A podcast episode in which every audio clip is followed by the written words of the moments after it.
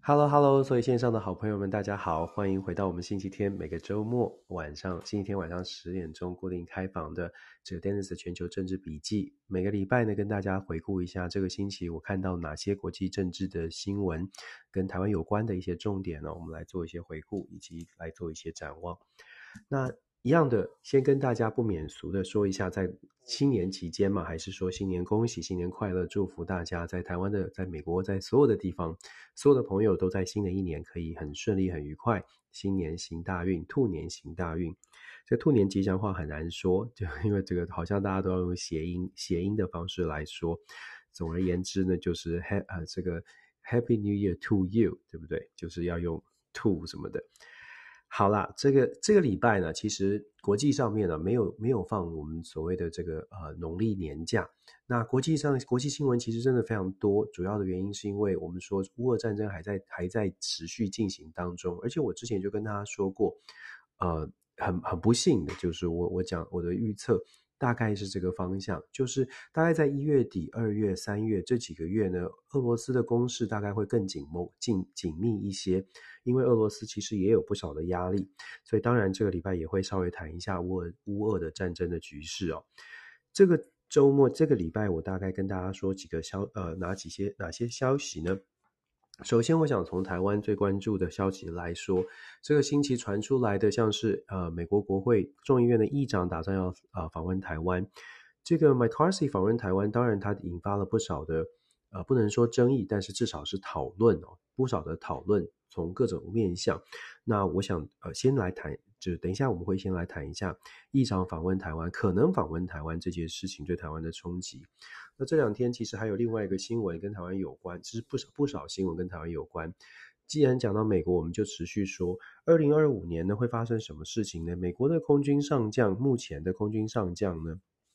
他呃一个内部的文件被华盛顿邮报揭露出来，因为他在文件当中呢，在指示他麾下的空军的所有的训练的科目。事实上，他特别强化说，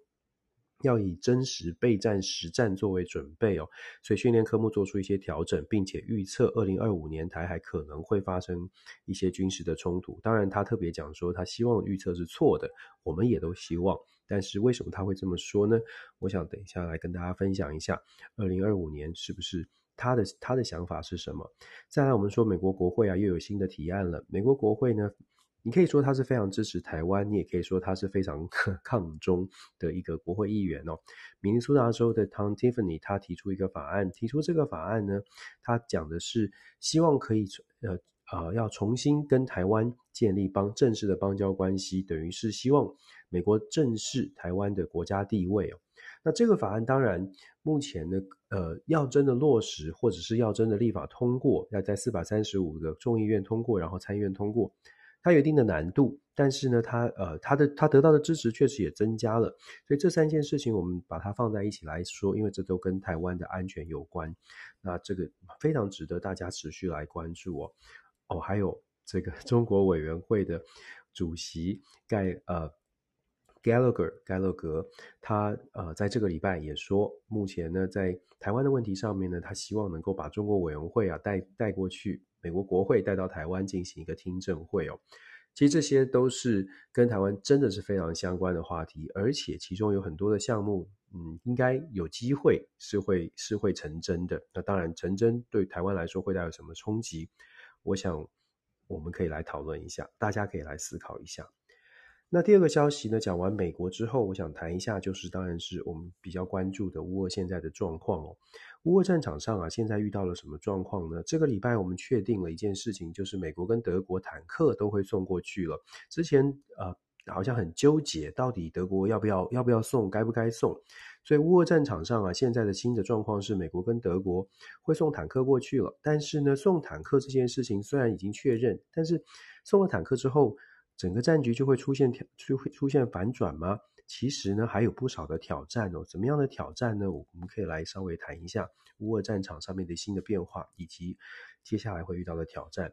这是第二则消息。第三则消息呢，延续来说，因为乌俄战争影响，导致周边的国家其实都会人人自危。那当然，北约组织我们之前有跟大家分享过。瑞典跟挪，呃，瑞典跟芬兰，即因为乌俄战争的影响，让他们觉得，诶，加入北约看起来是比较应该做的事情，看起来是对国家安全比较好的事情，所以他们要申请加入。可是他们卡在土耳其这个这个角色上，土耳其是北约的成员，按照北约的规章呢，要每一个国家都同意，土耳其坚持不同意。瑞典的加入，因为瑞典在土耳其的眼中呢，是支持所谓的反亚多安政府的库德族的背后的支持的力量，再加上在瑞典呢、啊、近期的一连串的示威抗议，事实上它不断不不只是燃烧可兰经，然后呃瑞典的抗议当中还燃烧这个烧烧毁这个呃亚多安的肖像哦，当然这个这个是挑衅意味很强，那当然你可以想象土耳其是更加的不满。所以这连带影响的是，在旁边的芬兰，芬兰认为说，诶，那我们加入北约到底还有没有机会？所以这个礼拜也传出来，芬兰说，诶，他们是不是应该要考虑，就是先加入北约，暂时就不考虑，不跟，就是不顾，不管瑞典怎么说，他芬兰必须要考虑国家安全的利益，先加入北约。当然，这个想法呢，美国已经直接说了，他希望是两国一起加入哦，这个有一些角力存在。我们来谈一下这个部分，就是北约的部分。再来呢，我们就说。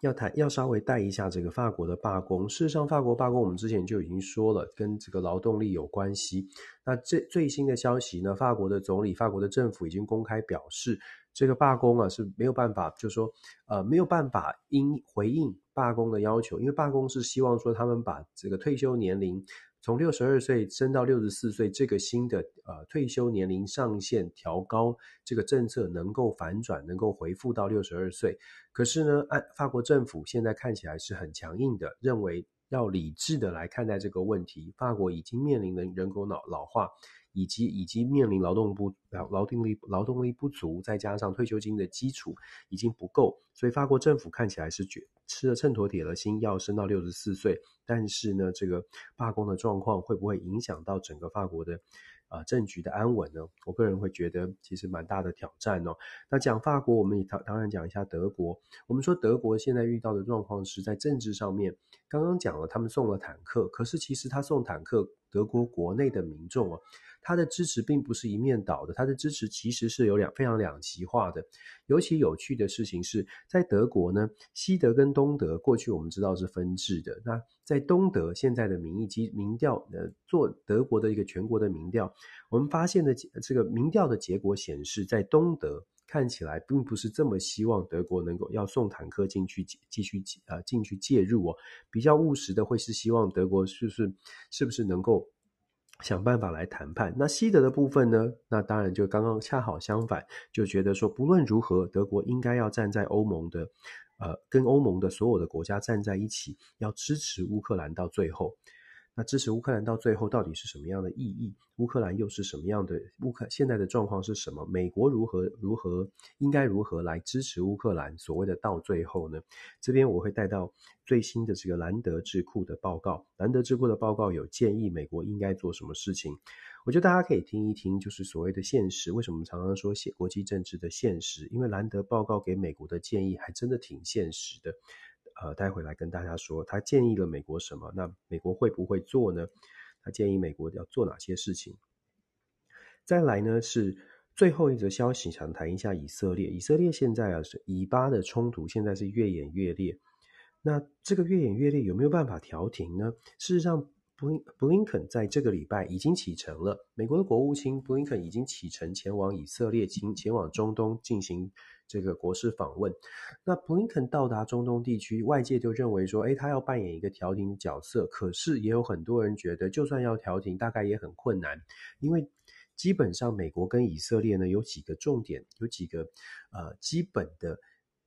一认问对于这个中东地区的看法，尤其是以巴之间的看法，美国跟以色列其实是是有歧见的。那美国呢？因为要跟以色列保持良良好的关系，毕竟以色列在中东地区算是实力坚强的国家。为了要跟以色列保持良好的关系，想要对以色列施压的可能性就并不大。那这就是我们说，这也是现实的一部分。待会来谈一下美国以色列的这个以巴关系，尤其是以色列这个礼拜呢，就在这两天已经下令了。就在今天我们在现在在讲话的这个录音的同时啊，事实上就在几个小时之前，呃，巴勒斯坦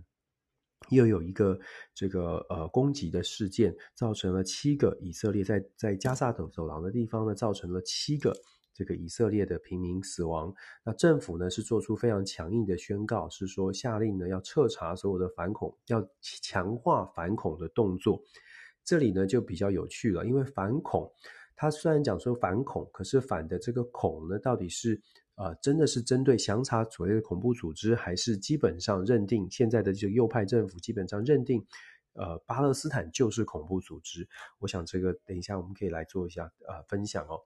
好。说了这么说，说这样子说这个开场呢，大家就知道今天要谈的其实蛮多的，尤其是一开始的第一个大题就很大，因为这个礼拜，光光是这个礼拜，我们说其实美国国会只要开会，尤其是像中国委员会这样的委，或者是国防外交相关的委员会，只要开会，现在大概都谈讨离不开谈美中关系，离不开谈呃离不开谈台湾。它反映出来的其实就是告诉我们在台海呢，现在全球确实是非常关注。那对于美国来说是更加的关注，因为我们说了美中的高度竞争，让美国现在很紧张。所谓的紧张不是不见得是害怕，但是紧张的意思是说，诶，美国要做什么准备啊？如果是这个在亚印太战略当中，亚台湾这个地方真的是一个热点，那美国应该做好什么样的准备？长期以来呢，做。呃，很多的智库都有分享，我们也看到了，像是兵推啊等等。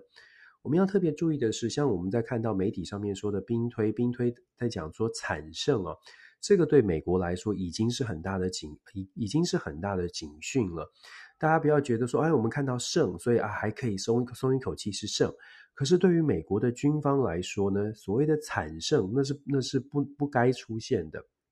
以军事准备来说，不会准备一个惨胜，一定是全力准备，就是必必胜。这个是任何动物啊，在啊，如果真的要动出兵，或者如果真的要进行战争的时候，大概做的战争准备都是要做到自己觉得，哎，我们应该是可以稳定的稳操胜券才会动手。这是一个基本的概念。那当然，所以我们说兵推出现了这样的结果，对于美国的国防单位，尤其是军方人士来说，并不是一个安全或理想的情况。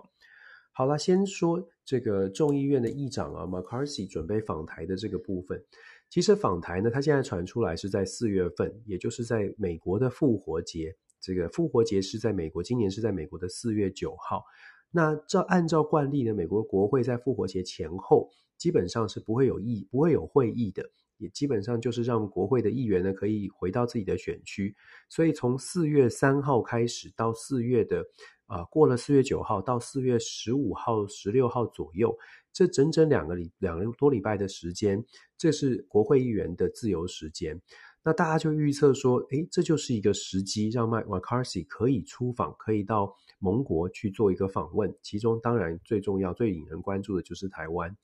那我们讲说，McCarthy 来台湾是不是对台湾的支持？当然是。如果你要说啊、呃，他不是支持，这也听起来很怪。不支持为什么要来台湾呢？他当然是支持。但是我们说支持的背后，当然有很多种很很多理由。首先从个人的角色来说，McCarthy 支持台湾，没或者是 McCarthy 要到台湾来。从个人的角度，他跟 Nancy Pelosi，我们要知道他跟 Nancy Pelosi 是常年在国会当中有竞合竞争关系。Nancy Pelosi 对于共和党，不要说 McCarthy 了，对于共和党的绝大多数的政治人物，都是我就算不敢说是眼中钉，但是都觉得是一个非常难缠的对手，非常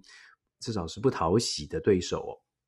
所以对于 McCarthy 来说，现在坐上了议长的位置，首先从个人政治的角政治政治的这个声望来看呢，要跟。过去的 Nancy Pelosi 互别苗苗头，这是毫无疑问的。如果大家换位思考，想一想，如果你是 McCarthy，几十呃十几年以来就被就就遇到这个这个这个人在你前面挡着，而且总是跟你不同的意见，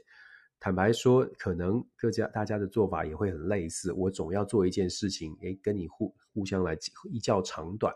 所以从个人的角度是这样，那在更政党的角度呢，那更是如此了。共和党民跟民主党在国会，谁能够在中国议题上面摆出弱势呢？没有办法的。现在看起来，在美国整个氛围而言呢，反中或者是治中，这是一个整体的氛围。有没有理性派、温和派？当然有。可是鹰派很强势的带头的情况之下，基本上媒体上面你想要呈现出来的形象，没有人想要去呈现弱势，都想呈现我们在捍卫民主的价值，在捍卫这个美国的利益，所以对中国只能更强，没办法更弱。共和党如果共和党的议长不去访问台湾，他他反而会觉得，诶，那我是不是在这个议题上面输给了民主党？这个对于共和党来说，我说了政党的角色呢，McCarthy 考虑的话，他也会觉得，那我们现在在国会是多数，我必须要去做这样的类似的动作，来证明我们更更加的强势。因为我是刚上任的，McCarthy 甚至是可以说他是刚上任的议长都做这件事情，不像 Pelosi 是即将卸任，政治意涵比较低。McCarthy 的政治影响力跟政治意涵更高，因为他是现任美国政府呢，全美国。这个政共和党的政治人物，民选政治人物，他的位阶是最高的哦，因为参议院并不是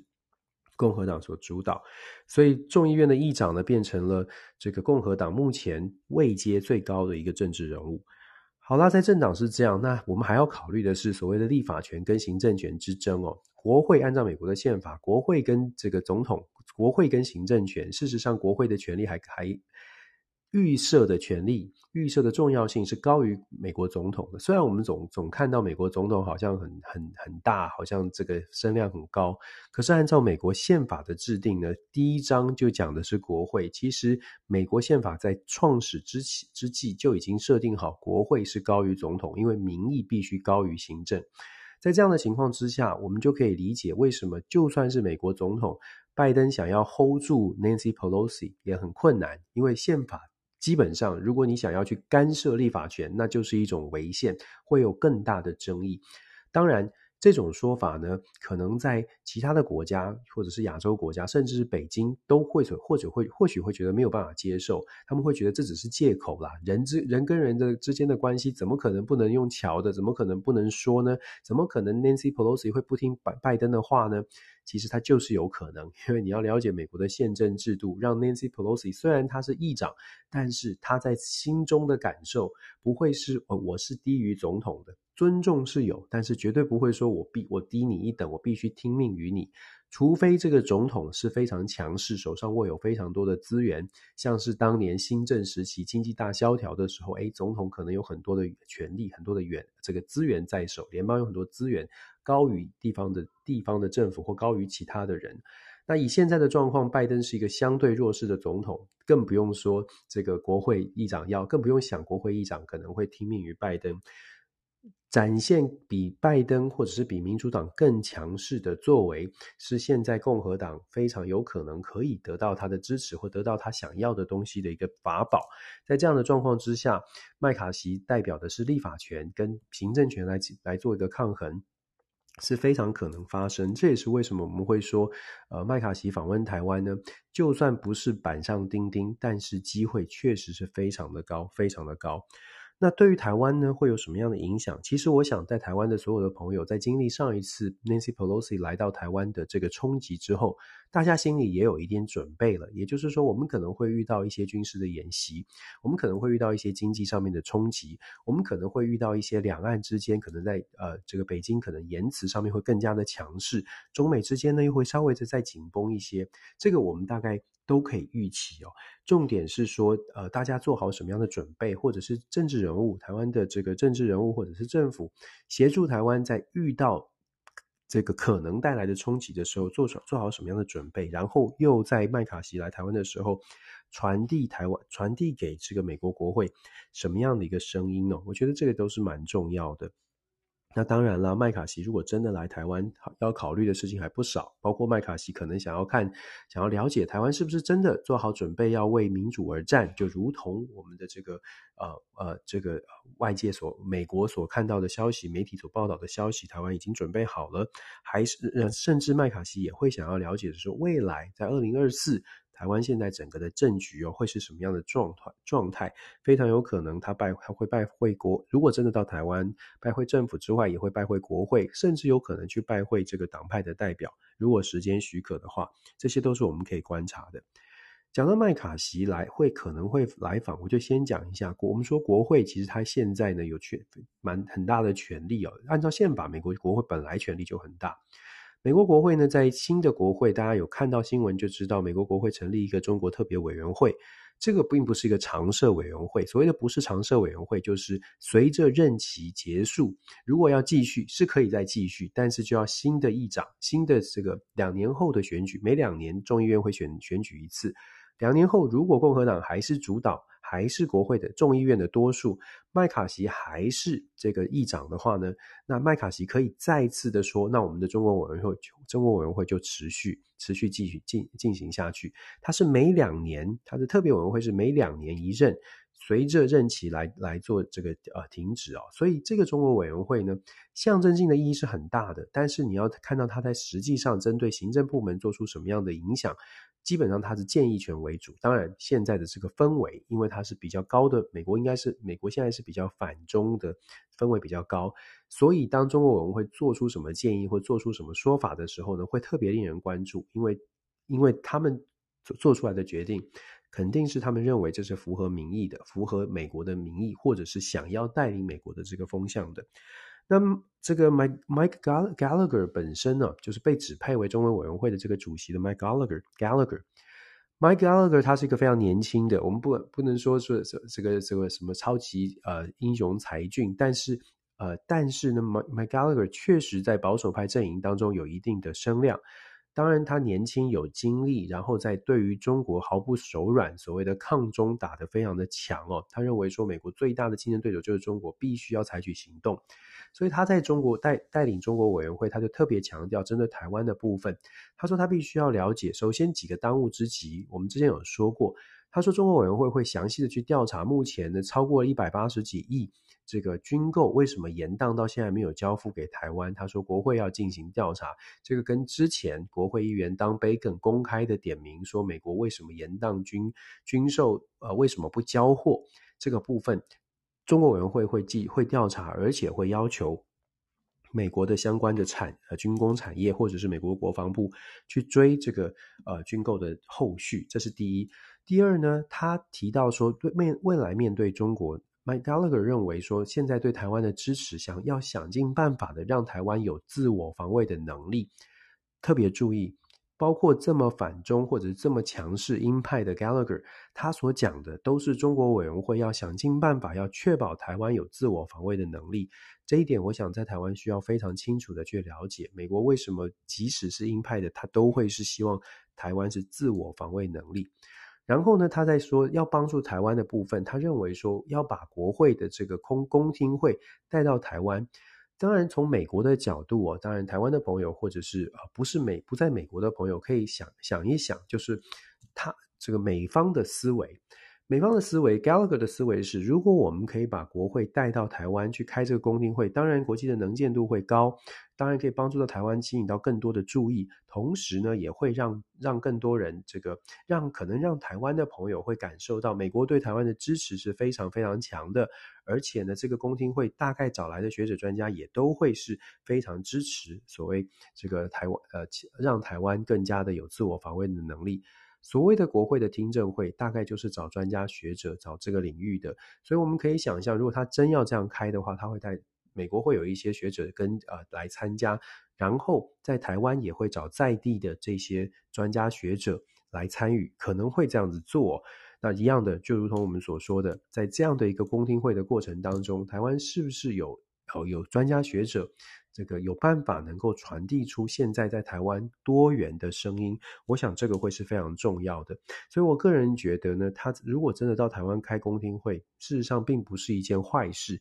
原因是因为，也许如果我们真的有办法传递台湾不同的声音，我特别强调，不是只有单一的声音。如果有办法让美国国会议员真实的自己去了解台湾现在的民意究竟是什么，我觉得这并不是一件坏事哦，至少。我至少在华府，我觉得有的时候，光是一两个人去讲，可能美国国会议员呃大概得到的讯息不是全面的，也许多一点的人真的去听听看台湾民众。当然，我特别强调，必须是台湾多元的声音，不能只是同样的这种啊这样的声音，这那就会比较危险了。不只是国会的听证会哦。事实上，国会还有另外一个新的消息是，Tom Tiffany，就是明尼苏达州的众议员，他是非常非常右派的。我特别这样讲，是因为 Tom Tiffany 像类似 Tom Tiffany 这种立场的，比如说非常坚定支持川普，觉得这个二零二零年的选举是不公平的，类似这样的这个众议员呢，在美国当然。因为美国四百三十五个这个众议员，它其实代表的是不同选区、不同地域条件、不同意识形态的选民，所以呢，在美国的这个民主当中，其实众议员呢有一些非常极端、极右的、极左的都可能会出现，所以大家看到、听到这样的消息呢。呃，也不需要觉得啊，这个、这个、这个、这个，这就代表了整个的、整个的美国了。美整个美国都支持这个，或者整个美国都反对，或者这个只是小众。我们不用从这种角度来看，我们要看，我们要特别提醒的，就是说，四百三十五位，他本来就会有政治光谱拉开了，他本来右的、左的什么都有。重点是这呃这些议员，首先能不能在国会当中拿到过半数，就是。国会本身，他在众议院四百三十五位议员当中呢，他能不能这位议员他很可能很右派，可能很左派，但是他能不能够吸引到超过半数的四百三十五位的两百一十八位支持他，他的提案能不能过关？他的提案过关之后，到了参议院一百位是不是能够过关？其实是有重重的关卡，这也是为什么有的时候国会议员他在提出一些法案，大家外界看可能觉得，诶，怎么荒腔走板，好像不合理。可是要知道，他提案的时候，他并不一定是想着这个提案的对象或者提案受贿的或受影响的人，或者是地方，他们会得到，他们会怎么样的反馈？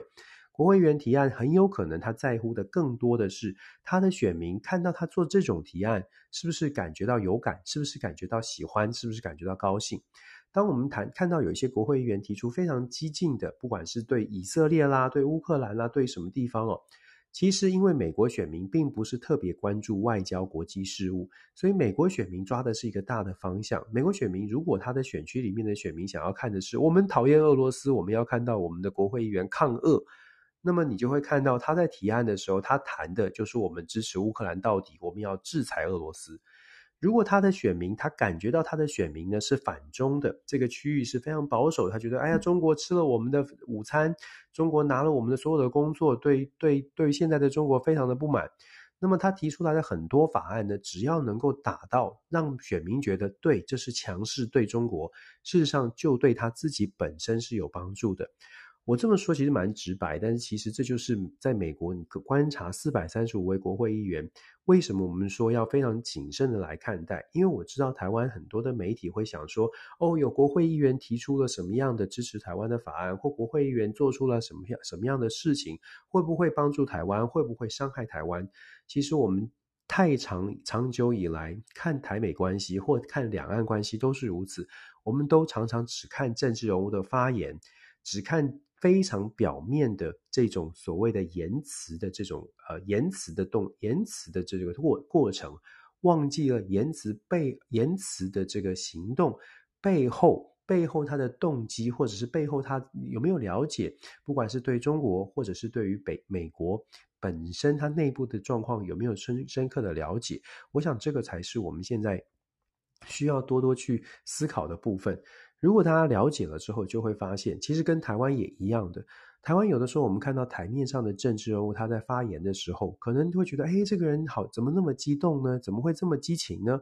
但是呢，他就是因为这些事情得到了媒体的曝光，得到了他的选票。在下一次的选举，有一些人在你的立场上面看，哦，这个这么荒腔走板的，或这个这么激情的，这么激动的，这么偏激的，不应该选他，不应该选他。可是他还是高票当选。为什么？因为选区，因为他的选区的选民是这样的胃口，是这样的喜好者，所以我们在看为什么我们在看美国的国会对台湾的各种法案的时候，除了去研究法案本身会会带来什么样的影响之外，它背后的法那个立法动机、提案动机，其实也非常值得大家去去深思。那从这个动机的角度来说呢，你再我们再去进一步去说，那这个动机是为台湾好，还是没有考虑台湾，这些真的是可以多思考的部分。所以，我们讲啊，麦这个 Tom Tiffany 他提案，提案要恢复跟台湾建立正常的邦交，希望可以帮助台湾成为一个正常的、完全的独立的国家。我想呢，这个在台湾大家会有什么样的感受？我们可以去思考。但如同我所说的，他首先要得到国会绝大多数人的同意。目前以我们的观察，国会绝大多数人还是希望就是维持现在的状况。我们说了，美国如果要为台湾，美国一直以来的政策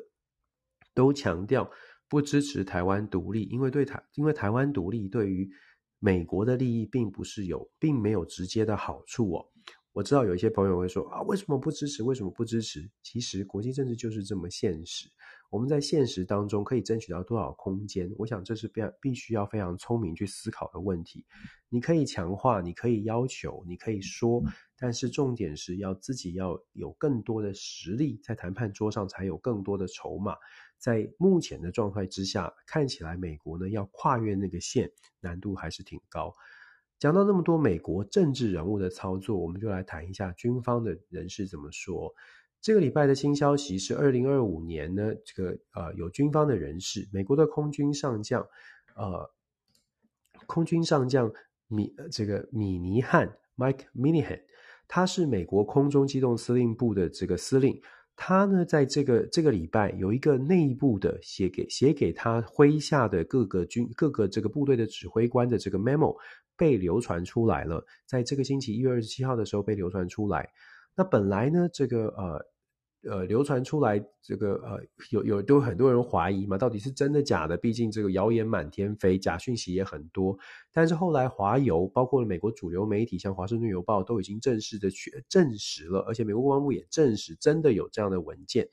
那这个文件为什么引发争议呢？因为这个文件当中就讲到了，他认为现在大家就是美国空军的各个军各个司令部在。训练的过程当中，应该要多加的去强化所谓的这个，他因为有中文有各种翻译啦，就是毫不犹豫的瞄准头部或者是一击毙命等等这种训练的科目。原因是因为他认为战争是有可能发生，必须要以真实备战实战来做这样的准备哦。然后他的这个 memo 当中呢，也下令，就是说各军种各个部队的指挥官呢，要在二月底之前回报，就是如果开战的时候，他们要做的主要的准备工作，为真实的冲突做准备。因为在这个米尼汉上将的备忘备忘录当中呢，他有特别提到说，他认为。二零二四年呢，会是一个非常关键的年，因为二零二四年初有台湾的选举，二零二四年底有美国的选举。如果这两场选举传递出来的讯号都不是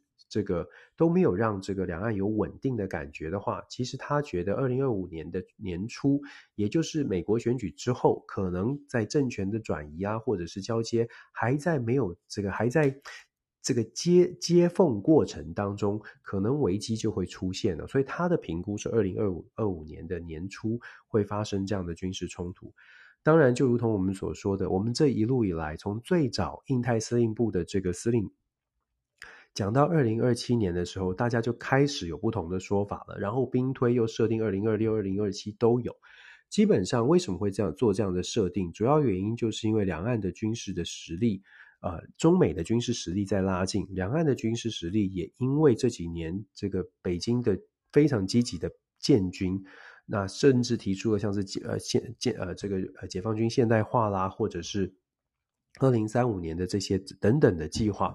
按照这样的一个计划发展呢，美方担心的是军事的差距，两岸军事差距越拉越大，甚至美国跟中国之间的军事差距也变得非常的小。所以一开始是说二十二十呃二零二七，但是后后续哦，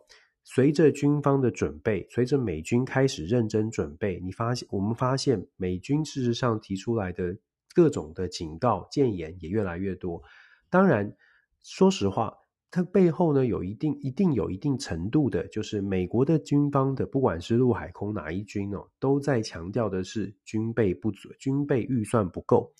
美国因为随着这个呃高通膨，大家也都知道嘛，通货膨胀它不只是指不影响，不只影响民生物资哦，它影响当然军方的采购，军方的物资也一样，所有的成本都上升，在所有成本都上升的情况之下，原本设定的军购预算肯定就是不够用的，肯定就是。距离美军建军目标，或者是认为这个要跟中国拉开差距，或者是要跟解放军抗衡所需要的这些武器装备，其实现在的预算已经是不够用了。最近这十几十年来以来呢，事实上美国海军，我们在之前有跟大家说，像美国海军、美国空军都有在抱怨，抱怨什么？抱怨钱不够。那我们在我们也是我们也在兵推当中的时候，兵推的时候也跟大家看到了，像 CSIS 兵推就有特别讲到说，美国需要建需要打造更多的所谓的中长程的飞弹来因应台海可能会发生的危机，因为用飞弹呢来这个吓阻来阻绝这个解放军对台湾进行登陆的攻势哦，或者是来阻绝解放军的比如说海上啊空中的这些这些挑战，但是这些都要钱呢、这说很直白的，就这些都要钱。可是以美国现在的军备预算，事实上它是不够的。所以当然，当当然，大家也可以说，不管是空军将领啦、海军将领、陆军将领，不断的都提出来各个时间点，二零二三、二零二五，我们之前还有人说二零二二就会发生。不管不管他们提出什么样的警告。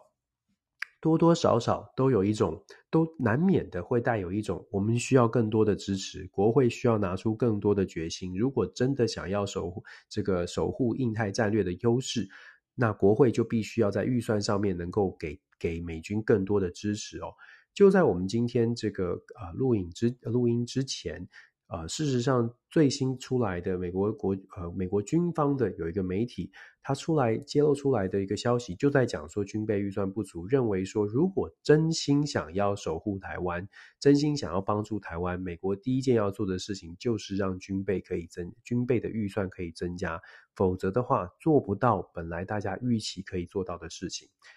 怎么做呢？我觉得现在遇到的一个挑战就是说，那美国可能自己也要去缓，自己去也要再要再进一步的去思考。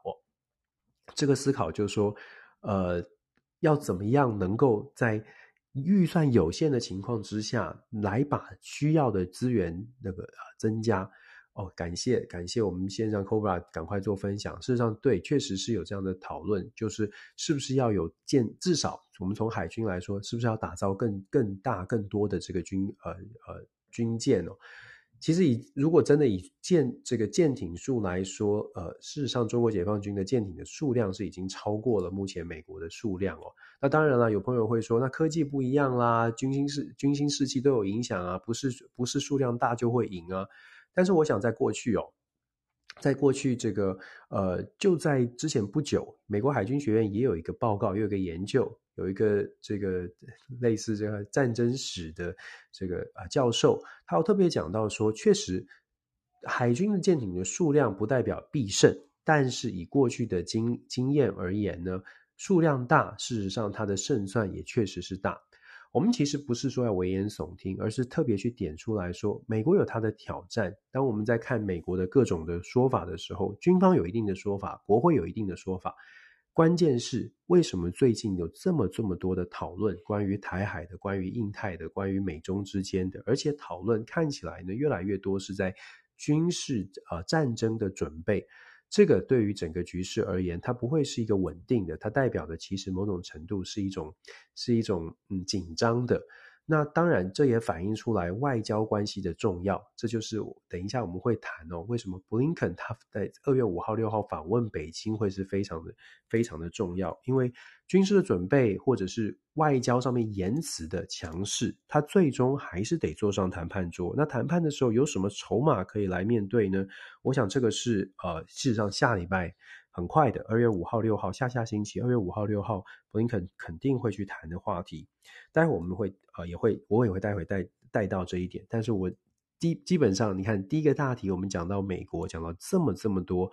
这个礼拜都在这个星期发生的，从议长到国会，到国会有提出来要跟台湾建交的法案，然后谈到美国军方现在的一些担忧。那当然，担忧除了现实的状况，还有可能有一些呼喊、呼呼唤、呼唤美国的国会对国国防、对美国自己的国防更加的支持。但是这也是值得台湾思考的部分。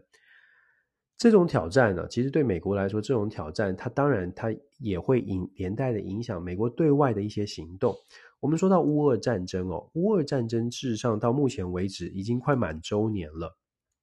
这个快满周年，二月二十四号开打，现在已经一月二十九，真的不到一个月就已经满周年。现在发生什么事情呢？这个最新的进展是说，俄俄罗斯的攻势变得更加的强强劲哦，更更加的这个残酷，因为越来越多的平民就直接攻击平民了。当然，他是不是他想要打击军心士气，是不是要威吓？呃，事实上，一年以来他都是在威吓，只不过现在更加这个攻势是非常非常的猛烈。那猛烈的程度呢，让泽伦斯基是不断的去呼呼唤西方国家给予更多的支持。西方国家也是一直都表达说，哎，会支持乌克兰到底，不论是军事还是经济，都是这么说的。可是即便是这样呢，当然我们说在战场上面呢，乌克兰所受到的打击还是很大。那接下来该怎么办呢？泽伦斯基像这些呼唤，是不是真的能能够扭转战局？现在泽伦斯基，我们说之前泽伦斯基是要求呃，希望西方国家能够给，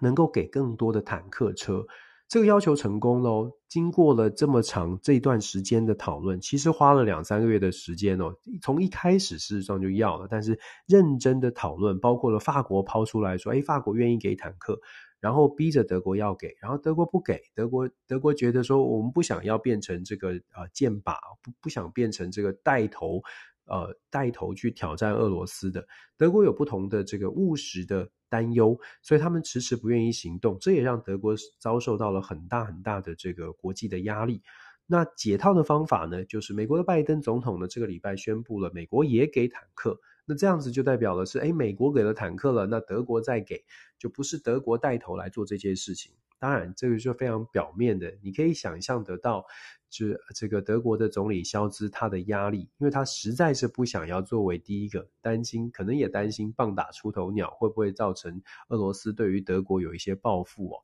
那。以目前的状况看起来呢，美国是说他们要给三十还是三三十或三十一辆的这个坦克，然后换德国也愿意去投入。那不只是愿意投入，因为德国呢，它的它的坦克车在销售到欧洲的其他的盟国的时候，都有签一个条件，就是如果这些欧洲的盟国未来想要把德制的坦克再转售或者再再给其他国家使用，必须要德国的同意。所以德国也松绑了这些条件，那就代表了像是波兰啦、啊，像是其他周边的国家，如果愿意把他们手上的德国坦克交付给乌克兰使用，是可以做的。可是因为现在攻势太过猛烈哦，泽伦斯基在今天呢又提出了新的要求。所谓的新的要求，他是说，因为攻势太过猛烈，看起来乌乌克兰不能只是守在地面上做一些防御的动作，乌克兰更加的希望的是。能够有中长程的这个飞弹的这个支持，让乌克兰拥有这些中长程的飞弹，就有办法来反击俄罗斯。泽伦斯基是说，他们的目标是要反击克里米亚，但是事实上呢，像是美国，像是欧盟的国家，为什么之前会担心不能，甚至是给这个呃。火箭的时候，火箭炮的时候，都要调整它的射程限制，其实就是担心，如果泽伦斯基用这些武器，用这些援助的武器，不是做防卫之用，而是拿来真的拿到边界，然后进攻，譬如说发射，就是朝着莫斯科，朝着这个呃俄罗斯的。这个境内关重大的城市去做发射，西方国家的担心是，那就会真的是现在当然也是已经是全面的战争，但是更加的会觉得西方国家会觉得这个战争更加的全面，而且又是用西方援助的武器去攻击，我们就说俄罗斯这个呃俄罗斯的莫斯科，我想这就会是非常严重。当然这是对俄罗斯来说，这是对对这个。啊，西方国家来说会有这一层的忧虑，可是泽伦斯基现在说了，我们受到这么大的攻击，坦克可能也不够用，也不能够完全的真正的吓阻俄罗斯，所以他们要求西方国家要考虑给中长程的飞弹。美国会不会接受？西方国家会不会接受？会不会同样陷入一个深思？就是如果我们给了，譬如说中长程的，甚至是比较更更高阶的远，呃，可以打得更远的飞弹。泽伦斯基拿来运用，然后攻击俄罗斯，那这笔账西方国家要去好好的算一算啊，呃，到底到底是不是符合自己的国家利益？但总而言之哦，泽伦斯基现在确实面对到很大的挑战。现在乌俄战场上，我们刚刚说了，坦克确实是会援援助乌克兰，可是。乌克兰遇到的挑战可以分几个面向，第一个是时间点哦，以现在俄罗斯的进攻的速度以及猛烈的程度，其实乌克兰是在跟时间赛跑。所谓的跟时间赛跑是民心士气，然后再加上受伤，再加上整个水电基础设施的被破坏。近期在乌克兰的核电厂附近也出现了非常多的攻势，能不能够稳住啊、已经受受到很大损害的基本基本的生活物、生活生活条件的这个这个呃。呃，维持生基本的生活条件，这已经是很大的挑战。所以，我们说他在跟时间赛跑，必须要快。所谓的快是，要么就赶快能够打呃止住俄罗斯的攻势。如果止不住的话，那接下来真的被逼被逼坐上谈判桌，筹码就会变少。所以，对泽伦斯基来说，时间也有压力。这不只是俄罗斯有压力，泽伦斯基也有压力。这也是为什么他会提出，不行，现在要有中长程飞弹，必须要能够反攻，否则武。以只是拿坦克只能守住地面的要塞，事实上是没有办法吓阻俄罗斯，也没有办法停下普丁对于泽伦斯基的对于乌克兰的攻击，有没有道理？大家可以想一想。但是其实他就说这样的一个呃这样的一个要求，其实某种程度也在反映乌克兰现在确实遭受到蛮蛮猛烈的攻势。那再来，我们说时间在跟时间赛跑之外呢，还有一个原因，还有一个部分是。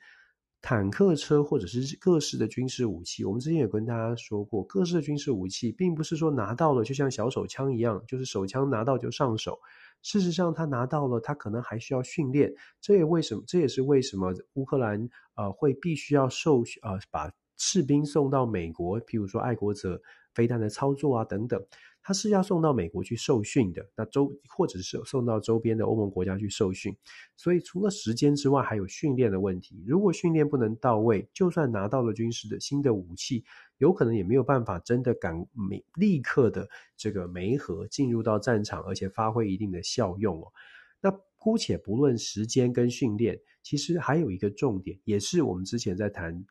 这个 CSIS 对台湾兵推的时候，第一个假设就是军心士气。我们在战争开打到现在，我们都说乌克兰军心士气非常非常的高昂哦。但是到目前为止，乌克兰四千多万人口，有超过四分之一是无家可回。那基本上，乌克兰我们刚刚说了，整个的水电的供应基础基础的建设遇到了很大的很大的危机。那这种状况呢，是联合国也说，未来这一千多万人，目前流流离失所的这一千多万人，在心理上面能不能够恢复？就算战后有重建，能不能够恢复到完全没有创伤？这其实很有难度，很有难度。那我们为什么突突然讲到这个？因为其实这个礼拜也传出来，就在这一周，我们过年的期间，我们也传出来，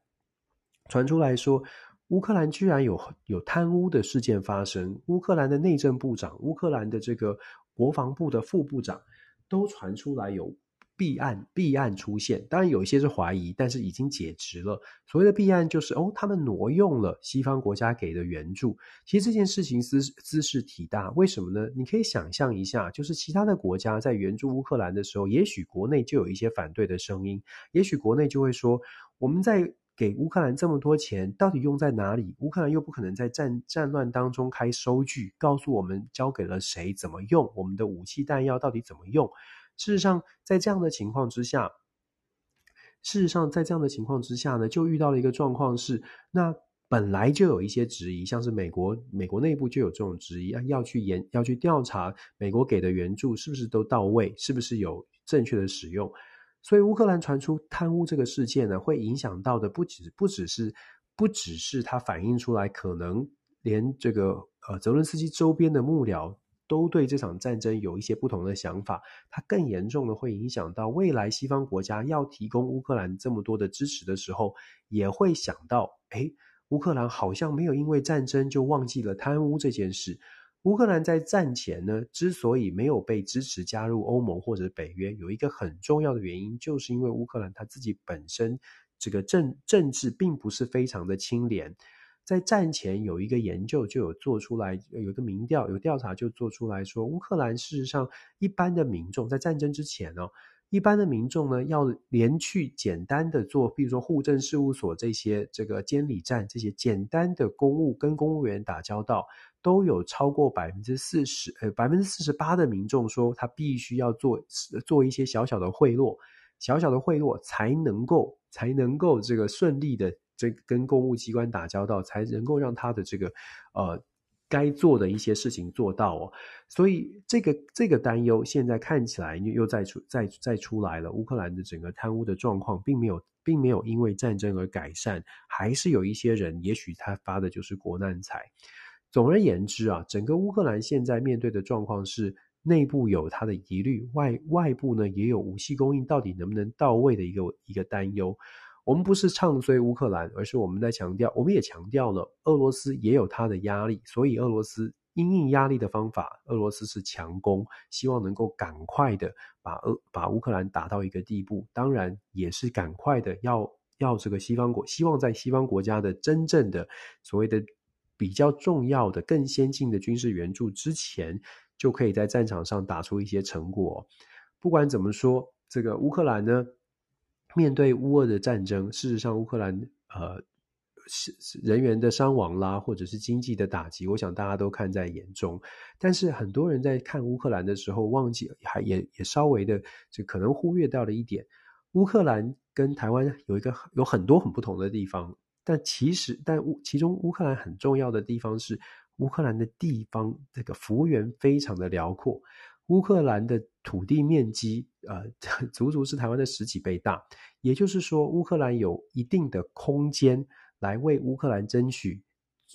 适当的，不敢说足够，但是足争取到时间，争取到让乌克兰继续可以让西方国家给予给予援助的思考的时间哦。这一点是呃，乌克兰它在整个战略的这个呃布局上面可能。我这现在也不好说它是优势，毕竟战争没有什么优势可言，只要是战争都是都是不好的，所以我们只能说战场打啊，乌俄战争打到现在这样子哦，其实呃可以学的很多，但我知道大家喜欢看的是英雄故事，大家比较喜欢看的是英勇的部分，喜喜欢听到的是说，哎，乌克兰撑住了，乌克兰怎么样，有一种投射的效果。但是我们也也也必须呃很现实的告诉呃来来做分享，很多的事情都有不同的面向。我们看到乌克兰很英勇，这毫无疑问的。他们展现给世界的是，他们为了他们的国家守守到最后，守到呃尽全力来守护，这一点是毋庸置疑。但是呢，我们也必须要让让朋友们了解的是，他的这个代价并不小的。并不是我们我们在旁边摇旗呐喊可以感受到的，他付出的代价是很大的。我想这一点呢是，呃，我我我的担心，我我所谓的我的担心是因为故事都喜欢听好故事，都喜欢看英雄，可是英雄有的时候是血泪堆积出来的，这个是。呃，需要大真的是需要大家去思考的。我们我们我们需要的是英雄吗？还是我们其实希望大家都是在各行各业可以好好的把自己是自己的事情做好？这个台湾要审慎面对，审慎面对。我们谈完乌克兰了，在那延续的，我们刚刚说了要谈一下整个北约，因为整个乌克兰的事件让北约也觉得很紧张。北约的很多的附近的国家本来不加入北约的，瑞典、芬兰。这两个国家呢，我们之前有跟大家说过，他们申请要加入北约。加入北约啊，三十个国家，它的规章就是三三十个国家通通都要同意才行，就像 CPTPP 一样哦。CPTPP 也是这样的规则，十一个国家全部都要答应，否则申请国新的申请国不能入会。北约也是这样的规定。那北约有这样的规定呢，当然它的好处就是给了所有已经入会的会员国有一个权利。他可以要求，他可以做谈判，他有个很大的筹码。土耳其现在就在善用他的筹码。瑞典这个呃，芬兰想要加入，但是呢，瑞典跟土耳其之间有很多的冲突。所谓的冲突是指，瑞典呢被土耳其认为，瑞典私下的支持了不少土耳其这个土耳其边境的库德族人，而这些库德族人呢，不管你从什么角度哦，在不同角度都有不同的看法。有些人觉得他们是恐恐怖分子，有些人觉得他们就是为了争取这个自治自自己的权利，所以跟比较专制独裁的亚多安进行亚多安政府来进行抗衡。坦白说，土耳其的亚多安政府算不算是一个非常民主的国家呢？我想从各种的数据可以看得出来，看起来目前的土耳其也不算是一个高度民主的民主的国家。亚多安在位也二十年了，所以在这样状态状态之下，呃，有没有一些反对的声音？当然会有。那亚多安的政府当然不喜欢 有任何反对的声音哦，所以亚多亚多安总统呢就特别强强调说。像是支持库德族的瑞典，我们他们非常不想要跟他们来打交道。去年二零二二年六月的时候，其实为了土耳其要让要让土耳其松绑，呃，芬兰跟瑞典入加入北约的事件。西方国家，包括美国为首的西方国家呢，有在后面推波助澜，希望土耳其可以网开一面，希望土耳其重新思考。那六月份的时候，确实也签订了，基本上签订了这个 MOU 类似这样的性质的文件，说，诶，土耳其愿意去做思考。但是风云变色，情况又改变了，因为瑞典呢，有一些这个抗争分子，或者是瑞典非常反对土耳其的这个呃呃政党，或者是呃。组织吧，他们就组织了一些抗争的活动。他们认为说土耳其很多事情不对，譬如说镇压土这个库德族，然后他们认为土耳其这个亚多安并不是民主民主的领袖啊等等。所以在瑞典发发动了这个示威游行。那近期情况越演越烈，重点是他们呃在瑞典的抗争呢，因为是民主，因为是自由，在瑞典的抗争，他们焚烧了呃可兰经，然后他们焚烧了这个亚多安的肖像。那大家就可以想象了，这是一个什么样的一个状况哦？如果你是亚多安，你你你受不受得了？二二十年执政的人，然后如果你是土耳其，呃，又比较是强硬的，你你还愿不愿意接受跟瑞典之间有什么样的合作，或者是愿意让放行给瑞典？我想难度会很高，因为尤其是现在这个气头上。那要用什么样来缓和呢？首先，时间可能要稍微再长一些，然后再来是可能要有一些条件。什么条件呢？可能也不是来自于呃瑞典，瑞典讲什么，现在土耳其可能不想听，可能是周边的，像是美国。事实上，美国也试图的要做一些做一些调整，譬如说，美国就说呃愿意跟呃出售土耳其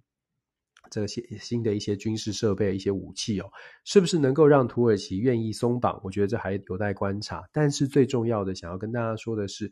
在旁边的芬兰，因为我们说这次的加入呢是瑞典跟芬兰一起加入，但是芬兰呢，呃，外长有说，如果这个状况持续的话，芬兰也不排除要考虑先加入，就是不不等瑞典了，先加入，因为其实芬兰看得很清楚，芬兰自己没有什么问题，土耳其看起来不会挡芬兰，所以是为了挡瑞典，如果被包裹来处理的话，就变成。瑞典不能进，芬兰就再也永远进不去。对于芬兰来说，当然会有国际利益、现实的，就自己国家利益、现实的考量。可是，当然后来就稍微改口了，还是哎，我们要一起跟瑞典一起，我们等瑞典。主要的原因是因为其他的西方国家，当然我们讲的是以美国为首的西方国家呢，有公开的说。美国说呢，美国的国务院发言人直接就在记者的面前就讲说，哦，目前我们美国没有考虑这两个国家来分开处理哦。那当然，这个就说有一个。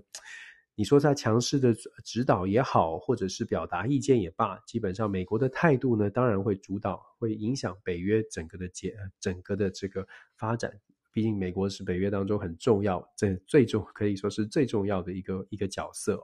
那芬兰也只能现在短期之内可能是等待，但是呢，呃，是情况如果持续发展下去，事实上。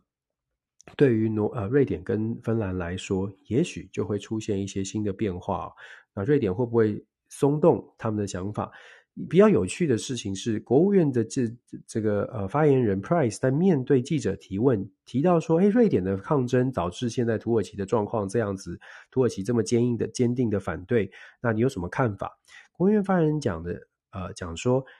民主，我们都很希望民主，但是民主有的时候呢，有一些行动在民主国家是合法的，是合理的，但是呢，它可能会造成一些伤害。讲得非常婉转哦，其实某种程度就是说，民主呢是让各个光谱上面的，不管极左极右都可以发生，但是极左极右的这些言论很有可能会造成后续的。整个国家、整个社会要一起来承担部分的后果。我想在这个瑞典的事情上面，可以可以说是一个一个一个一个例子吧。就是少部分的人他的一些作为，很有可能造成比较大的影响。那当然，如果在正向上面来说，也可以说，如果少部分的人愿意，就说呃呃传递正向的能量，或者是愿意做做个做很好的事情，他有可能把这个气氛来做一些反转，也是可以，有是也是可能做到的。嗯，就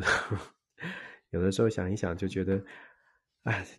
这个世界很很很多。很多的纷纷扰扰，它可能都是很小的事情开始慢慢的扩散。我们之前有说过嘛，国际政治当中呢，为什么我们要去去观察世界各个角落发生的一些事情，去思考它会不会产生一些蝴蝶效应？那著名的蝴蝶效应就是当然就夸张了，但是就是蝴蝶呢，在巴西可能拍了一个翅膀，诶，它造成了风的流动，然后整个气旋慢慢慢慢慢慢。就变成了这个像雪球效应一样，就变得很大的一个风，一个暴风席卷了另外是地地球的另外一边哦。当然，我说这是比较夸张的说法，但是在现实生活当中，有的时候呢，想到一句话，这个勿以善小而不为，这个勿以恶小而为之，真的不要小看你一个人的力量，或者是一小群人他在做的事情，可能会造成的正向或负向的。在政治上，你可能有一定的立场，所以你觉得，哎，我来，我来，呃，批判特定的人士，我觉得没有关系。可是，其实因为社群媒体的这个无远无远佛界的影响力，有可能你的恶意批判，你明明知道这个是你你自己也说的话是夸张的，你觉得这件事情很小，我只是在网络上面讲几句话而已。可是，有可能就是因为。诶，有些人跟你一样立场的，他觉得你讲的有道理，把你的话扩散了，或者是传得更大，造成这个效应变得变得越来越大。你本来没有心想要想要把这个人逼上绝境，或你本来没有心是想要真的真的觉得，哎呀，我们要我们要不能沟通，但是它的扩散效应有可能造成没有办法逆转的这个局面哦。所以我们说啊。是期待啦，就是希望，希望大家多多说好话，多做好事吧。我们为了为了这个社会的和谐，常常说团结，就是为了这样嘛。好，我们再说，说多了，说多了。好，我们说芬兰跟瑞典呢，我们继续继续来观察。短期之内，我想土耳其不会轻易的松动的，不会轻易的松动的。那再来，我们谈一下这个，我们刚刚说到了法国跟德国也说过了，我们最后来谈一下这个以色列吧。以色列啊，现在这个以巴冲突挺麻烦的，挺麻烦的原因是因为纳坦雅胡上台之后，在去年年底选完，然后纳坦雅胡组织了极组织了极右派的政府。我们说了，他上台之后本来就有很多的争议，本来就有很多的担忧。那后来呢，这个担忧都落实了。所谓的担忧都落实，代表的是说，这个极右派的政府，他真的摆展现的就是极右派，他们也算是说到做到了。该对巴勒斯坦这个强硬的都完全没有变得比较的中庸，或者是比较的温和，就是很强硬，所以导致导致现在呢，就是呃极右派去参访了这个巴勒斯坦的这个重要的呃宗教的遗迹，重要的重重重要的宗教的呃这个神殿，那结果呢就造成了冲突，从二月从一月初开始的一连串的冲突，现在是越演越烈，就在我们这个呃开放这个录音的。今天的巴这个呃以色列的时间的早上，以色列时间的上午就发生了新在一又一轮的这个巴勒斯坦的呃有枪手吧，就开枪杀攻击攻击了这个呃以色列的一般的百姓，造成了七人死亡。以色列的政府呢，立刻下令强调说，未来会严加查办所谓的反恐，就要严加反恐。他们定位这些是反恐，可是就如同我一开始所说的，什么是反恐？什么是恐怖组织？现在看起来，以色列非常有可能定位跟巴勒斯坦相关的，通通都是恐怖组织哦。那当然，你可以想象的是，那当然就是以色列对于巴勒斯坦会有攻势，会有会有很强硬的作为，很强硬的作为。大家会说，那？美国的角色呢？那调停呢？有没有机会调停？有没有办法降温？过去呢，降温很多时候是美国介入，就去调停啦，或者是我们上一次的以巴冲突还找了这个埃及来做一些调停。接下来要怎么调停呢？美国的呃国务卿布林肯事实上现在正在前往中东地区，那当然他会跟以色列做交呃做交流，也会去拜会巴勒斯坦。可是我们说，美国跟以色列之间的关系呢，可能会导致。布布林肯或者是拜登政府在跟以色列做交做沟通的时候，他会绑手绑脚，因为以现在的乌俄战争还在持续攻击的情况之下，中东地方要能够稳定下来，美国非常需要以色列。中东还有一个国家叫做伊朗，常常听我们节目就知道，伊朗有很多的问题，当然也不是站在美国友好的这一面哦。对于美国而言，怎么样能够 hold 住以色列，让以色列跟美国的关系可以成为中东地区美国能够稳定的、稳定中东地区的一个最大的帮手？这是美国的期待，这符合美国的利益，因为可以减少成本，但是可以持续的维持中东的稳定。但是在这样的要这个需求之下，我们就可以想象，美国对于以色列，他没有办法拍桌子说以色列你给我听话，他也没有办法这个跟以色列说你就是照我这样做。尤其他对纳坦雅胡是无法这样做的，因为纳坦雅胡跟拜登并不是一个麻吉的关系。相较于共和党的川普，纳坦雅胡可能跟川普还还还有的话，有有可以说得上话。右派的纳坦雅胡，事实上他对于这个民主党政府并没有特别的亲近。那这也是我们说，美国想要进入中东，进入跟以色列保持一定的关系，它本来就有一些难度。再加上呢，拜登政府其实呢一直以来都比较支持的是所谓的两国决定啊，two-state sol 呃这个 solution，两国两国解决两国方案。所谓的两国方案呢，是指哦认定就是说以色列跟巴勒斯坦哦都是都是这个国家，然后我们认为这两个国家应该好好的来相和平相相处。可这个两国方案并不为以色列的极右派所接受，他们认为说这并不是什么两国方案，听起来是不是有点在这个世界不只是以色列有这种问题？所谓的两国两国方案，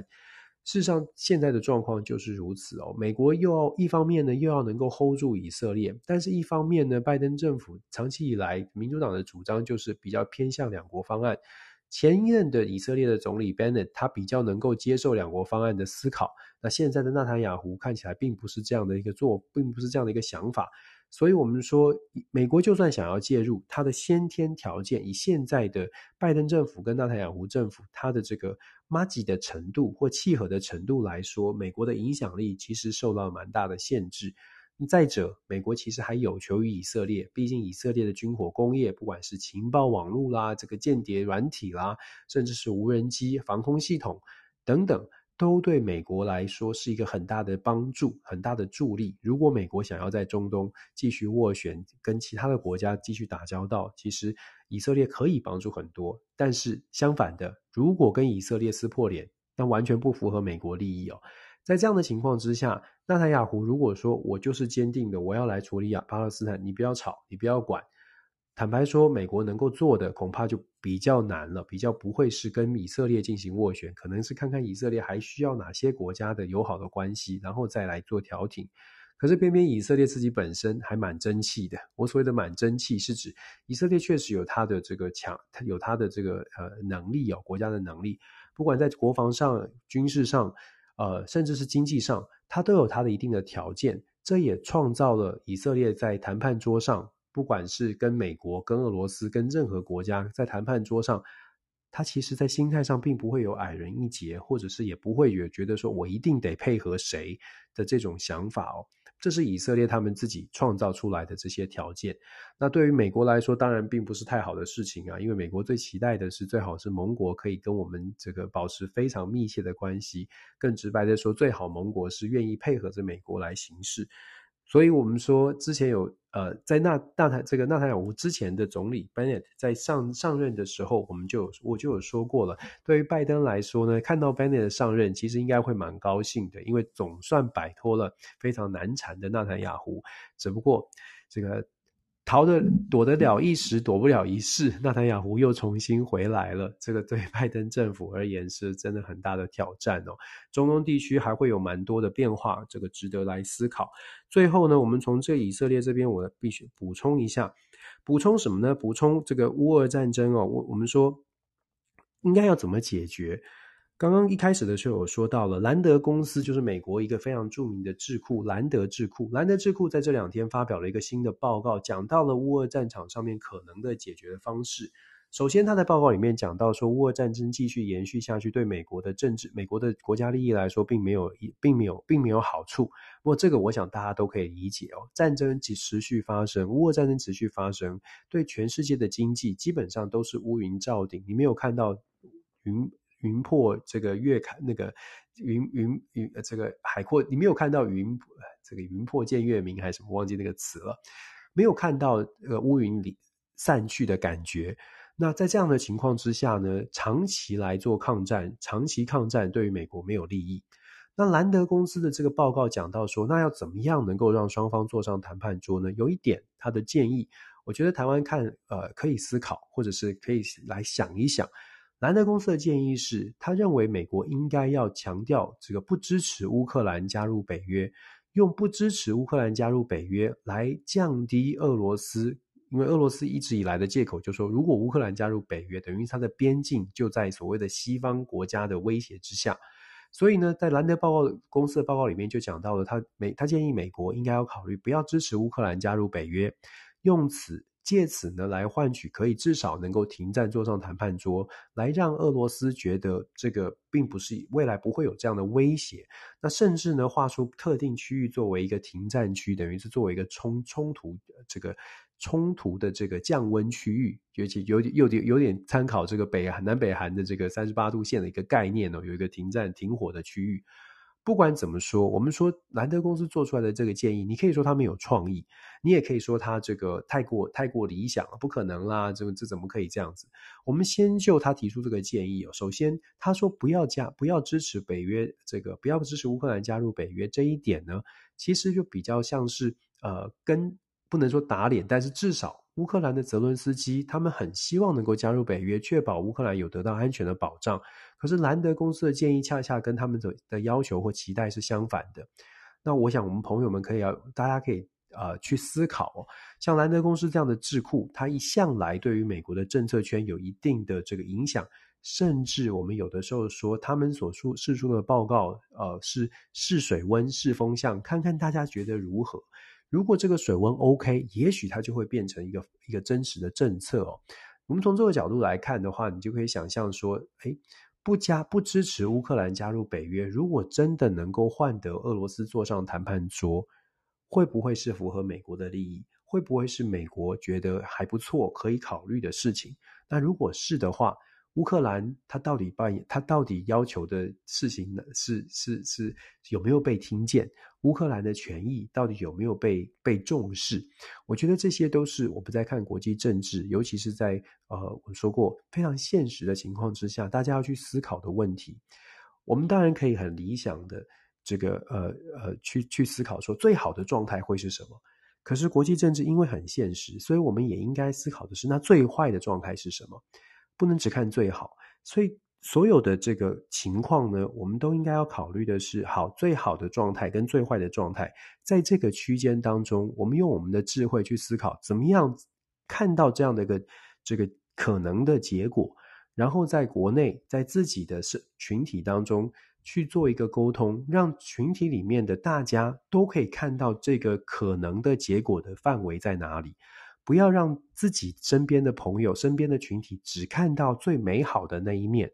忘记了去思考，如果说没有落在最美好的结果，落在的是相对于比较不好的结果的时候，我们应该做好什么样的准备？我们完全没有。如果是这样，对于我们认知啊、这个认认识国际政治的人来说，就会觉得那有有失偏颇了。这也对于任何国家，不只是台湾，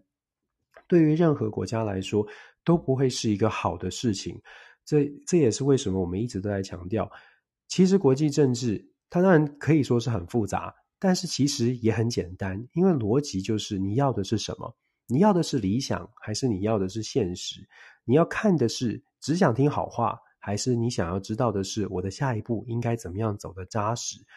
认识国际政治呢，看点。然后看线，然后拉到整个面来做观察，可能对于我们认识，不管你是要做投资，还是你考虑的是未来的生活，还是你考虑的是从国家的层次来考虑未来的整个整个的安全，我想全面的了解真实的状况，可能是非常重要的。这也是我们一直在努力做的事情哦，跟大家做这个分享。确实，我觉得我们多多多看、多想、多聊、多聊聊。呃，然后跟不同的人聊，尤其是跟不同意见的人聊，然后最重要的，我觉得希望啦，我们的政治人物啊，尤其是领导人，两岸之间什么时候可以也来聊一聊？我想这个是对于我们的和平，对于我们的安全是最重要的。希望可以做到，这是兔年的期待吧。新年假期即将结束，最后呢，这个讲了这么多，今天讲了这么多，一口气 讲了一个多一个多小时，希望大家呃包包谢谢大家包容这么长的这个呃节目。那也希望呢，大家在新的一年兔年真的是可以呃平安顺心，身体健康。那我们也期待整个社会、整个世界可以赶快的恢复和平，让大家不要总是提心吊胆的，总是在想说，哎呀，二零二三、二零二四、二零二五。早日的摆脱这种数字年年份，什么时候哪一年会发生什么事的这种迷思哦，我想或或者是这种担忧，我想这大概是一般百姓，就是像我们这种平民平民百姓最大的期待吧。希望可以安居乐业，让我们的父母终老，让我们的孩子有可以成长安全的成长的空间。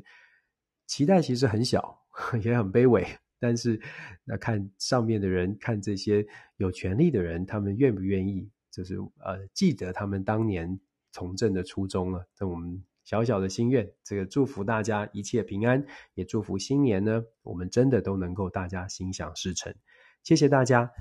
感谢，晚安。那我们今天的节目到这边喽，拜拜。下个星期同一时间，我们再来跟大家来做分享。晚安，拜拜。